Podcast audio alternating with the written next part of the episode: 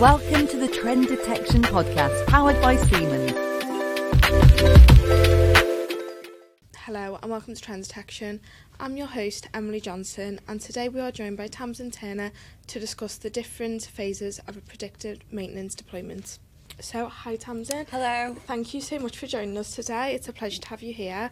So, to start off, could you give us an intro about yourself and your role at Siemens? Of course, yes, no problem. So, um, yeah, Tamsin Turner, I'm a business development manager at Siemens.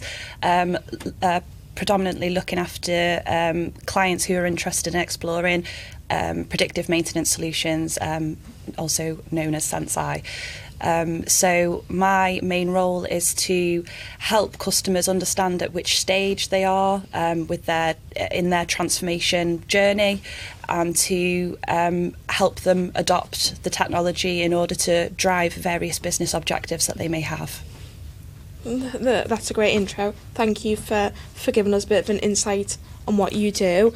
So, I guess um, for clients who are looking to adopt um, predictive maintenance, it'd be really kind of great to hear a little bit more about the value of predictive maintenance and um, kind of the expected benefits of what customers you know would like to receive when kind of looking in to this type of product. So if you could kind of go over the expected benefits, that would be um, really helpful. Yeah, sure, no problem. So uh, first of all, uh, the benefits of implementing a predictive maintenance solution uh, in any organisation uh, is is huge.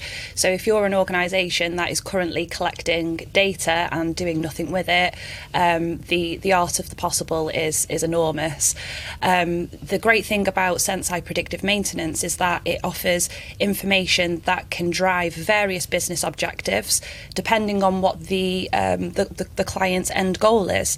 So, for example, you you may have a, um, a maintenance team that are perhaps um, over maintaining equipment and therefore we can use the, the data driven insights from Senseye in order to, to make them more efficient and reduce things like inventory, spares, um, and uh, and cost of resources as well.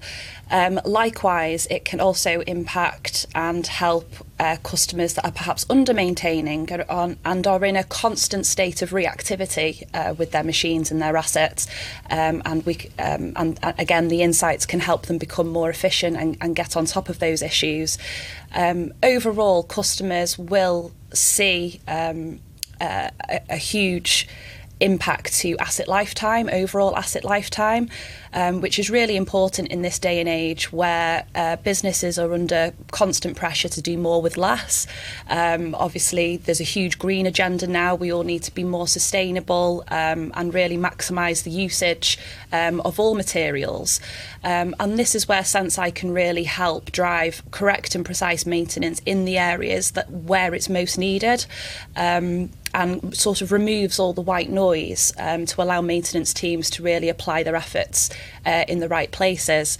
Um, so uh, there's cost savings to be had. Um, improvement in resourcing efficiency um, and also um, you know huge boost to sustainability credentials as well for clients so i like that you touched on the topic of over maintenance um, from a listener perspective and actually from a personal perspective it'd be great to hear a little bit more about what over maintenance means because under maintenance is pretty much self explanatory. It raises red flags that, you know, machine health isn't great, but over maintenance might be a little bit more less known, so it'd be great to hear a bit more about your experience in terms of over maintenance and what that actually means? Yeah, sure, um, absolutely. So, yeah, as, as, as you mentioned, um, under, ma- under maintenance can often generate instances of unplanned breakdowns and things that are not predicted that may um, cause additional costs or the, the requirement for additional labour.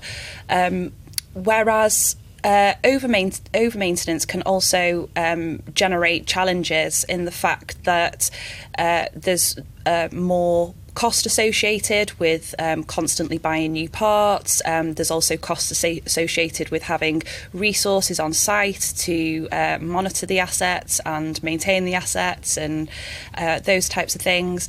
Um, from a sustainability point of view, um, obviously, it's really important that businesses are trying to uh, maximise their uh, asset lifetime, um, maximise the, um, the, the the lifespan of the materials that they're using, and that's where Senseye can um, really make a difference. And predictive maintenance can really difference by giving maintenance teams that look into the future um, and those prognostic insights that will allow them to forecast when a part will fail. So that removes the need for over maintenance. It removes the need for um, uh, intervention any sooner than it needs to to occur, uh, we can give that precise information on when a part will will need to be changed, and ultimately that has an impact on procurement and, as I mentioned, sustainability. That's great, thank you, Tamsin. That's such a insightful definition, and I feel like might clear up a bit of confusion for listeners because there's a lot of terms that go on in the predictive maintenance world, and I feel like it's really helpful for people to actually know what these terms mean. So moving on, um, apart from understanding, you know, the initial benefits of deploying um, a PDM platform, what can customers do to actually prepare um, for success? So what can they do on their side before going in and adopting this platform? So it you know ensures success. So maybe in terms of data and data preparation it'd be really great to hear your thoughts on that. Yeah sure. So um, one of uh, one of one important factor I would say is uh, a, a willingness for an organisation to change cultural, culturally um, and adopt the technology and really use it. Uh, it's very easy to um, adopt a technology and just have it sitting there in the background. And what we what we don't want to happen is for predictive maintenance insights to just become another another form of data. Yeah. We the the insights that it offers are really powerful. So um, one of the first things that I look for um, when engaging with a customer is that maturity in terms of you know wanting to get the best out of it. So um, as an immediate step um, having a, a, strong project team who are willing to engage with us and collaborate and learn and are just enthusiastic about the art of the possible um, is, is always a really really good point. Um, customers that have data available um, uh, fantastic. That just accelerates the process for us, um, but it's not necessarily a, a, fundamental fundamental requirement to come and talk to us. Um, the reason being is we can um, give you know provide advice on particular data that you that that we that would be best to use for predictive maintenance. Um, not all data is technically good data for us. Um, so um, even if you're a customer at the really, really early stages, perhaps not collecting any data at all, um, you know, we'd be happy to come and um, assess the machines, understand your operation, understand what the overall business objectives as well, and then we can um, give some advice on uh, the most relevant data um, to to extract in order to drive those business goals. So. Um, yeah, as I say, um, data is important, but not necessarily fundamental. The most important thing I would say is um, having that um, having that desire to to want to put put put that data into some sort of action um, and use it to drive specific outcomes. Mm, mm, that's brilliant. Thank you, Tamsin. And I, I can imagine that's quite reassuring for some listeners who don't feel like they have all the ducks in a row when going into a, a PDM project so they can can go in, they can get advice on what they need to do with their data. Yeah. As you said, you know, you don't need to have all data available. It's the certain types that are needed and they can be assisted with that. So that's a really um, helpful insight into that topic. So thank you for providing that. So as we move on, it'd be really great to cover some topics around the design phase. So after um, a PDM project has been agreed, it moves on to the design phase. So in terms of choosing assets, um, from your experience, how would you say that that clients in the past have selected assets for predictive maintenance and kind of what um, components have, have came into that selection process? Yeah, sure. Um, so um, th- the first thing um, to debunk, I suppose, is um, the the need for critical assets to be monitored as priority. Um, a lot of customers think that the most critical assets um, are the ones that you should onboard first, but what we typically tend to find is with critical assets that have a um, uh, a huge impact if they were to fail um, in, in an operation is that they're usually well maintained. They're usually identified as a critical asset, and so maintenance is usually focused on keeping those assets moving. So, what we tend to look for to start a predictive maintenance project is assets that are seeing the most number of breakdowns. Th- uh, those assets may not necessarily be your critical assets, but what we want to do is make a um, uh, an impact and quickly. And the way to do that is for us to mitigate any of the any breakdown risks um, and uh, capture failures before they happen. So by um, identifying which assets are causing the most problem and creating um, a, a, a are seeing the most downtime hours, um, those are, those are typically the best assets to start with. The next step from that is um, predictive maintenance works best at scale. So it's always important to have a plan to scale from those assets um, to drive continuous improvement and drive continuous return on investment. So, thank you, Tammy. That was a really insightful explanation onto that topic. So, kind of touching again on identifying failures, um, it'd be really great if you could explain how Senseye predictive maintenance actually um, identifies these failures and how clients are related of these problems? Sure, no problem. Um, so, at a high level, we use uh, three different types of feedback um, to generate cases to alert maintenance engineers to. Um, uh, yeah, to to an issue.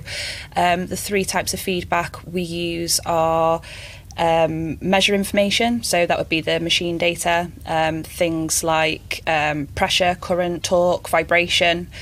Uh, we also use an element of uh, human feedback as well. So um, uh, pre- how how um, issues have been previously responded to, um, and also some operational context as well about the um, about the machines and and the uh, the usage of those machines.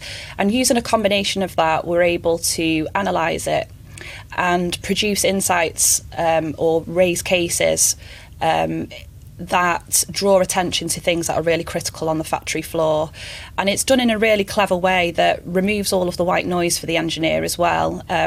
One of the things that predictive maintenance and Senseye predictive maintenance particularly overcomes is uh, really streamlining data for customers to make it usable um, and actionable. Um, we see a lot of customers who just have tons and tons of data and they just don't know which way to look. Um, so, um, yeah, using a combination of uh, measure, operational, and human context, we can then produce uh, these really strong um, intelligent insights that direct the engineers in the right places at the right time. Again, super insightful information. Thanks so much, Tammy. I'm just going to scroll to our next questions. um, so, moving on to our deployment phase, it'd be really good to kind of touch on um, the topic of kind of installation challenges and data management. So, what are some of the challenges that you've came across in that area um, and in particular storage and that type of topic i feel like that is something that customers have quite a bit of concern about so it'd be really great for you to share a bit of insight into that yeah, sure. Um, so, in terms of challenges with enabling predictive maintenance, of course, firstly, you need some sensing equipment to um, obtain data from the machines. Uh, you would then need an element of edge edge processing um, to collect that information, um, a storage facility, um, yeah, some sort of data storage facility that has the ability to uh, push data to the Senseye cloud. Um, and uh, in terms of um, overcoming those challenges. Um, Siemens have a, a full a, a, full portfolio of solutions that can answer every single one of those challenges. So. Um, uh, they shouldn't be seen as challenges, really, even though they a, a customer may see it as a challenge. Um, they're, they're really not challenges. We help customer overcome uh, customers overcome these types of things all the time. Um, we always make recommendations as well um, in order to generate the maximum value for the customer as well. So, um, you know, we simply wouldn't be recommending technology um, uh, if, if they didn't need it. Um, we like to use um, as much data um, that the customer has as possible. Um, so um, as part of that, we do a, a, lot of scoping to understand the types of machines that they have and uh, the data availability at that stage, and then we can help them fill in the gaps from there if they if they do have any gaps. So, um, although they are challenges, as I say, um, and customers may see them as challenges, uh, we've we've got all the tools to help them overcome those those challenges with initial setup and, and um, implementation. Oh no, that's brilliant, and again, I think that's extremely reassuring for listeners. And I guess in terms of configuration, you've kind of answered that, that, you know, the team will be on hand to help out with any configuration yep. issues. So it is um, a very people focused um, deployment and there is all, you know, always somebody on hand um, if you're if you are having any technical issues and that can be resolved. So I think that is um, a really um, a nice a nice touch for you know the Senseye predictive maintenance team um, and Siemens as a whole to provide because um, I can imagine with a business who is new to this product it might be a little bit unnerving so that is a, a great um, service that is available. Absolutely, and one of the biggest misconceptions as well um, uh, that we hear from customers all the time is they, they come with this notion that they they need to have a team of data scientists sat, sat in the background to be able to to, to launch predictive maintenance, and that's really not the case. As, as you say, we have um, a, a, really uh, dedicated team um, that are on hand to support customers every step of the way, no matter what stage in their journey they are. So, as I've mentioned, you know, we've got so many um, different solutions and services out there that can help fill in the gaps. Um, it's really about um, getting getting to grips with the customer, understanding their challenges, and um, providing solutions that are really going to make a difference. Yeah. Yeah, no, again, that that's great. Such helpful information, and again, super reassuring for the listeners that, as you said, no matter what stage you are at, you can go in and that assistance is going to be on hand, and a difference to your operations can be made. So, again, that is um, super helpful information. Um, so, looking at the um, refine phase, so obviously once a, a system is in, integrated and um, it is in motion, how would you recommend that clients handle workflows and system integration? Yeah, sure. Um, so once we, so as uh, going going back to um, uh, something we discussed earlier about um, in, uh, the initial implementation and the way that we select assets. So we always start off with the most critical asset. Uh, sorry, we always start off with the um, the assets that are seeing the most breakdowns, not necessarily the most critical assets. Um, but as I mentioned earlier, it's really important to have a plan to scale from yeah. the beginning as well. Um, Senseye Predictive Maintenance can monitor um, thousands of assets all in one place. Um, and in order to drive business objectives and really see um, the, the, the, the efficiencies and the cost savings, um, it's really important to roll the technology out to as, as many assets as possible so you've got more chance of preventing failure essentially. So um, scalability, um, the continuous improvement through scaling um, is something uh, that we that that is focused on um, as a as a next step to the project. Um, also, we look at ways that we can continue to innovate um, the the whole the the whole experience. And, and what I mean by that is, okay, so the engineers um, using Senseye, they're getting some really good insights from Senseye, but can we make their life any easier? And sometimes that's done through integrations. Um, we offer CMMS integration. Um, we offer integration with lots of different platforms and it's yeah it's really about just refining at that point, um, and making the engineer's job as, as easy as possible. Um, perhaps that means um, aggregating uh, various data streams into one place. Um, or maybe some tweaks on how the information is presented. Um, but we have a customer success team, Senseye customer success team, who will uh, continuously work with the customer after that initial onboarding phase once they've realised the return on investment to sort of say what's next? What can we do next? How can we keep um, bringing the good stuff? So, yeah. That's great. And touching on integration, I think that's a massive kind of topic for, you know, a lot of um, businesses considering adopting PDM because, you know, as, as we can all imagine, um, customers have a complex range of systems already operating. Yeah. So, would you be able to touch on how well that Senseye predictive maintenance can actually integrate into existing systems? You know, are there any kind of hiccups that occur um, for that instance, or is it seamless?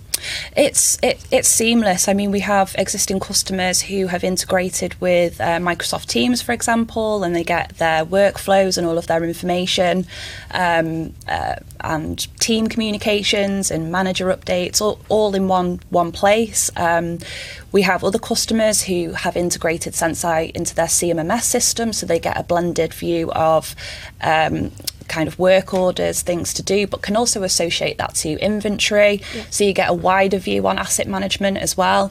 Um, the art, the art of the possible with integration is really um, limitless, um, and for us, it's just really understanding, you know, what is going to give the customer more value. Yeah.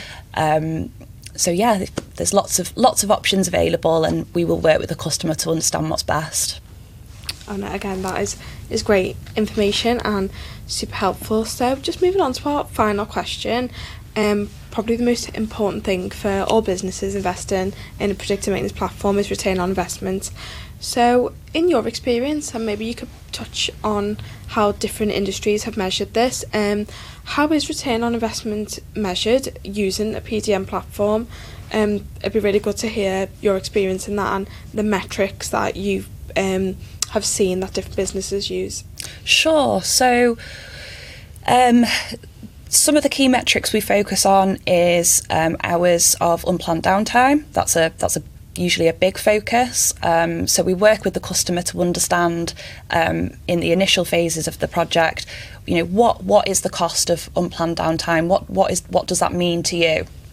Um, another um, important element um, where predictive maintenance can impact again is is resourcing as well. Um, so cost of resources, um, out of hours intervention, unexpected intervention. You know that all carries a cost, um, especially for skilled labour, um, and. Um, uh, another element as well um, when it comes to procurement and, and parts and materials. Um, so predictive maintenance is proven to um, improve asset lifetime, um, give more visibility on asset lifetime.